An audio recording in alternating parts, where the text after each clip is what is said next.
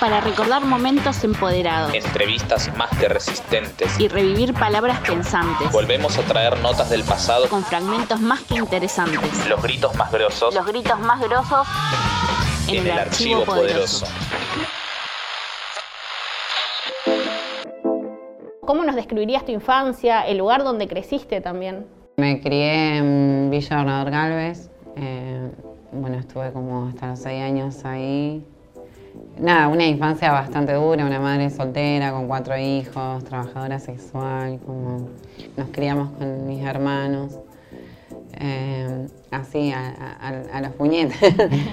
Pero mm, sufrí bastante violencia. eh, de hecho, como el, mi despertar de- al arte fue mucho más grande, como a los 25 años tuve como un tiempo bastante bloqueada con eso porque todo lo que yo hacía eh, era referenciado a mi identidad y a esa infancia trans que estaba ahí, que mostraba lo que era y, y nada, me, como me retaban o, o era el no y, y nada, como que me costó bastante, fui como, soy bastante tímida, creo que es esa mochila que voy cargando un poco. Fue una infancia, tuve una infancia dura, fue, fue heavy.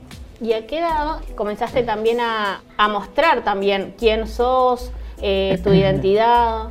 Sí, como te dije, mi identidad como la mostré siempre, un momento en donde ya no podía sostener más la mentira, como el querer encajar en su mundo de hetero para, para mi familia. Como.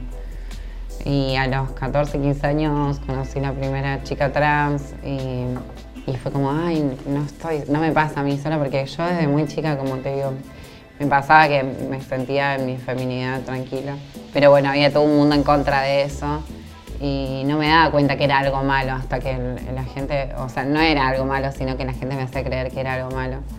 Y, bueno, y cargas con esa culpa, sí, pero estuve como hasta los 13, 14 años donde me empecé a encontrar y empecé a ver que vi mi prim- la primera traba fue como una Barbie gigante, como una onda así y, y nada, y a- eh, a, a- a entrar a ese mundo, empezar a ver que había otras chicas que, que le pasaban lo mismo que a mí, con distintas crianzas, con distintas necesidades, pero en fin y al cabo era la misma realidad. Eh, pero bueno, más o menos tenía entre 14 y 15 años, que fue la edad que me fui de mi casa. ¿Cuáles son los desafíos más difíciles que encontraste? En mi transición, sí, el primero fue decirlo porque perdí a un montón de gente en el camino. Que una se cree que la familia es sagrada a veces, o nos criaron de esa manera, ¿no?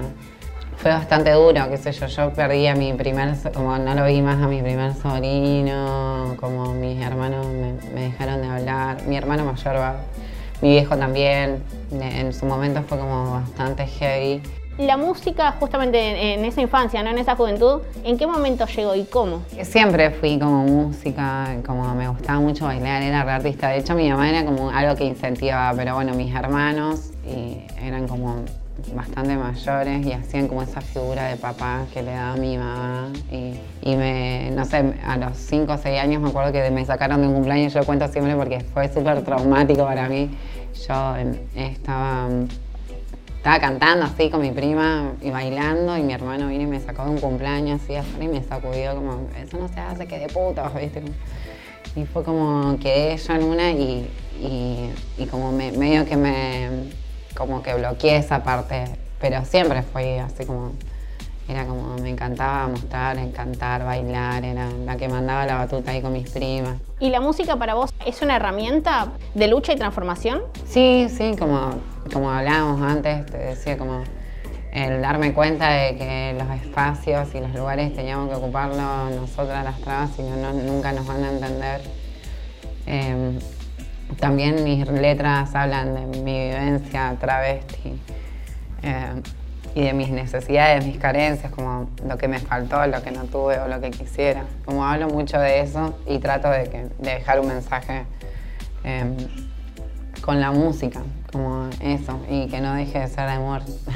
También hablando de eso, ¿no? de transformar y de luchar, esto durante la pandemia los espacios eh, sociocomunitarios, como los espacios alimentarios, o mismo la Casa de las Mujeres y las disidencias, digo, se sostuvieron, se mantuvieron abiertos, incluso digo, con una demanda mucho mayor, ¿no? Em, ¿Por qué crees que es necesario, digo, que, estos espacios puedan seguirse sosteniendo, digo, no? Yo voy a hablar como de mi persona, yo creo que si no se hubiese habido espacios así como esto hace varios años atrás, mi infancia o mi adolescencia hubiese sido diferente y creo que es súper importante para transformar y cambiar la vida de siempre los que más necesitamos, ¿no? Eh, me parece que es, hermoso y que haya gente también pensando en, el otro. Para mí hubiese sido muy bueno porque aparte antes los espacios donde eran recreativos o cosas así eran de la iglesia, entonces creo que sí estos espacios son súper importantes y que esté eh, pensado también para las infancias y las niñas. Eh, no sé, yo hubiese, creo que hubiese sido un poco no sé, menos dura mi, infancia. Como falta eh, que, esté la cultura del arte, eh, en, tener el arte a mano, que, salva vidas y que es, bueno, por lo menos a mí me salvó. Muchos vecinos tenemos muchos problemas estructurales como lo es el, tendido eléctrico y también la falta de, de poder llegar al acceso de la salud. ¿Qué es para vos una vida digna? Y yo creo que justamente gozar como en lo mínimo, como de la luz, el agua, eso es como una vida digna. No sé, obvio que estamos en un mundo donde la política chorea y, donde trabajamos, los, que trabajamos siempre somos los pobres, ¿no? Es una bronca aparte de como nada, después como te das cuenta que te chorean en tu cara como, y los barrios siguen siendo iguales y nos sigue faltando cosas y nos seguimos muriendo y nos seguimos enfermando por cosas que son evitables.